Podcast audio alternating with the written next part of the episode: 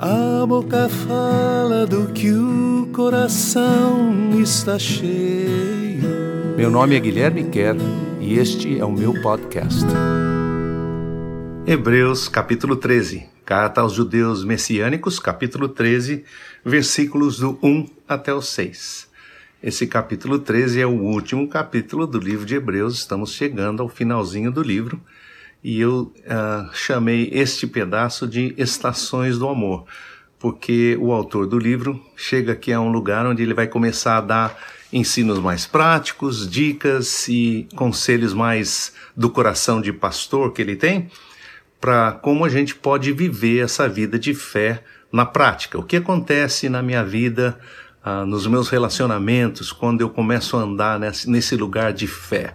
Quando eu chego a este lugar de um relacionamento gostoso com Deus, como nós vimos na semana passada. Não desesperado, não cheio de medo, mas cheio de confiança e cheio de certeza de que Deus é Pai, de que Deus me ama e que Deus está cuidando de mim. Muito bem. Versículo 1, ele começa dizendo assim: cultivem o amor fraterno. Amor fraterno aqui significa aquele amor entre irmãos pode estar se referindo aos irmãos na própria comunidade da fé, a própria igreja, irmãos e irmãs na fé, ah, mas pode estar se referindo também ao, ao, aos irmãos de sangue, porque cultivar o amor fraterno é uma coisa necessária em qualquer uma dessas circunstâncias. Eu tenho quatro filhos e eu tenho cinco irmãos. Somos seis na nossa família, minha família de origem, quatro na família que eu gerei, irmãos. E e eu percebo na nosso, no nosso relacionamento que uma das coisas mais importantes do relacionamento de fraterno, de relacionamento de irmãos, é o cultivar. Cultivar significa eu, eu regar, eu tirar as ervas daninhas, eu jogar uma águazinha, eu jogar um pouco de adubo, eu colocar a situação no lugar em que aquela, aquela horta venha a produzir bem.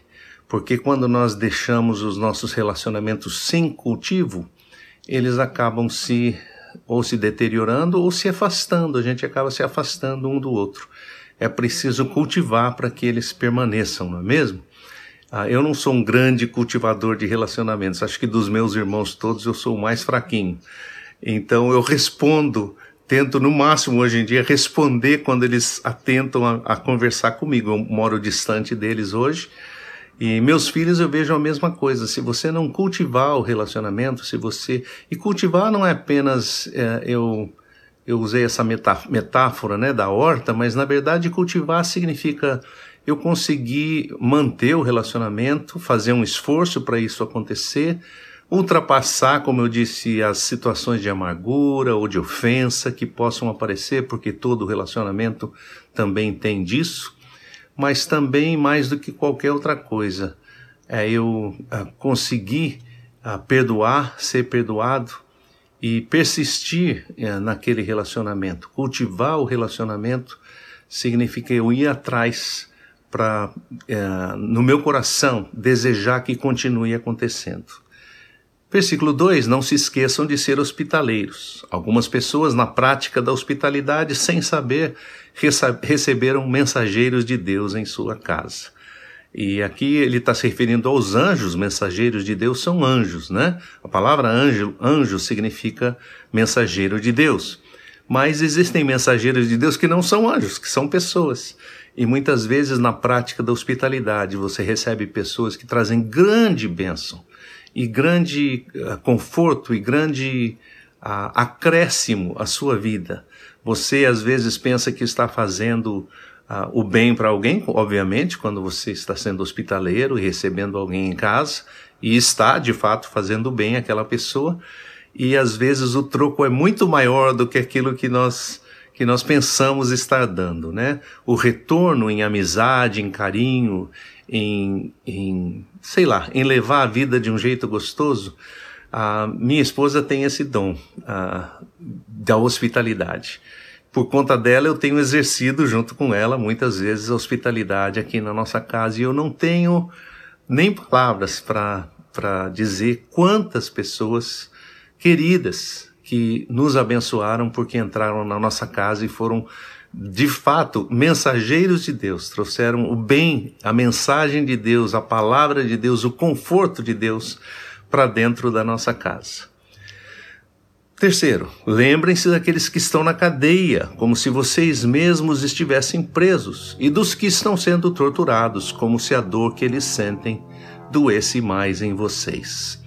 Então aqui ele está falando de dois tipos de pessoas: os que estão sendo presos e os que estão sendo torturados. Provavelmente o autor de Hebreus estava se referindo àqueles entre os próprios irmãos deles, da fé, que estavam, sendo, que estavam presos ou torturados por causa da sua fé. Mas não precisa ser, obviamente, apenas isso, mas pessoas que estão sofrendo, ah, em, perdendo a sua própria liberdade e que precisam do conforto. Eu me lembro de na adolescência e juventude, quando uh, trabalhava com um grupo de, de música e de, de louvor e de, de canções pelo Brasil inteiro, nós visitávamos as cidades, visitávamos orfanatos, visitávamos asilos, visitávamos igrejas, visitávamos prisões. E era impressionante ver o acolhimento que a gente recebia nas prisões, como as pessoas que não têm não tem música, não tem muita alegria, não tem muita razão para estar alegre, como elas eram tocadas por aquilo. Quantas pessoas nesse tempo uh, se converteram dentro das prisões por terem recebido uma palavra de amor no meio da, do seu sofrimento. Em todas as coisas, versículo 4, honrem o casamento. A intimidade de um casal não deve ser corrompida. Pornografia e prostituição serão julgadas por Deus. Aí ele fala duro, né? Ah, honrem o casamento, quer dizer, deem o lugar que o casamento deve receber. A intimidade de um casal não deve ser corrompida. Pornografia e prostituição serão julgadas por Deus. Ou seja, como nós falamos de prostituir-se, né? Nós estamos mencionando a história de Esaú e de Jacó. Você eh, vender, trocar a lealdade do seu casamento por qualquer outro tipo de lealdade, mesmo que seja uma lealdade virtual, ficar obcecado ou, ou preso ou viciado na internet ou na, na, na pornografia, que hoje é, talvez, segundo dizem alguns, o negócio mais lucrativo do mundo, a pornografia através da internet. E eu digo isso como homem, como pastor, mas eu sei que esse é um, problema que todos nós enfrentamos, porque não é uma coisa mais que você nem precise buscar. É uma coisa que vai ser oferecida, vai chegar num prato para você. Né? Você pode estar tá fazendo qualquer outra coisa, checando um produto, procurando alguma coisa para comprar e vai aparecer um, no, no, seu telefone ou no seu computador alguma, alguma imagem sedutora, alguma coisa que quer tirar você, tirar você daquele lugar para levar para um outro lugar.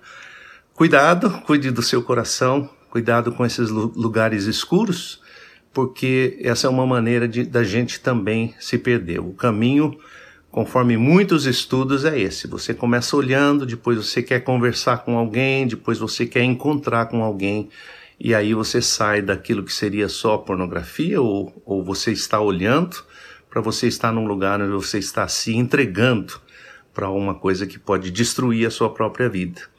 E ele está dizendo aqui: se nós andamos pela fé, ah, não estou dizendo, por favor, não me entenda mal. Se você tem dificuldades no seu casamento, no seu relacionamento, procure ajuda, porque às vezes é isso que leva um homem ou uma mulher a buscar coisas que estão fora do seu, do seu próprio relacionamento e da sua fidelidade conjugal, tá bom? Procure ajuda, procure alguém com quem você possa conversar, mas não corra atrás da fantasia, porque ela não leva a lugar nenhum. Já vi levar à destruição de muitos casais.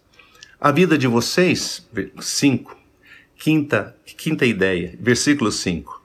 A vida de vocês não deve ser consumida pelo amor ao dinheiro. Vivam felizes com o que tem chegado às suas mãos. Deus mesmo fez essa promessa. Eu nunca vou deixar vocês para trás. Nunca, jamais vou abandonar vocês. Minha confiança subiu mais um degrau. O Senhor é quem me ajuda. Não vou me apavorar. O que é um mero mortal? E o que ele pode fazer contra mim? Então a última, a última dica aqui pastoral desse versículo 6 é essa: não deixe o amor ao dinheiro tomar conta da sua vida. São são ah, dicas muito fortes, muito importantes. Interessante pensar que muitos anos depois, né, 20 séculos depois dessa carta ter sido escrita, alguém veio escrever ah, um livro com um título como esse, né? O amor, sexo e ah, desculpa, ah, sexo, dinheiro e poder, né? Esses são os três grandes inimigos ah, que de derrubam e destroem a vida de muitas pessoas. Então, é isso. Boa semana para você. Deus cuida de nós, não se preocupe com outras coisas. Ele é o nosso cuidador, é o nosso provedor. Tchau.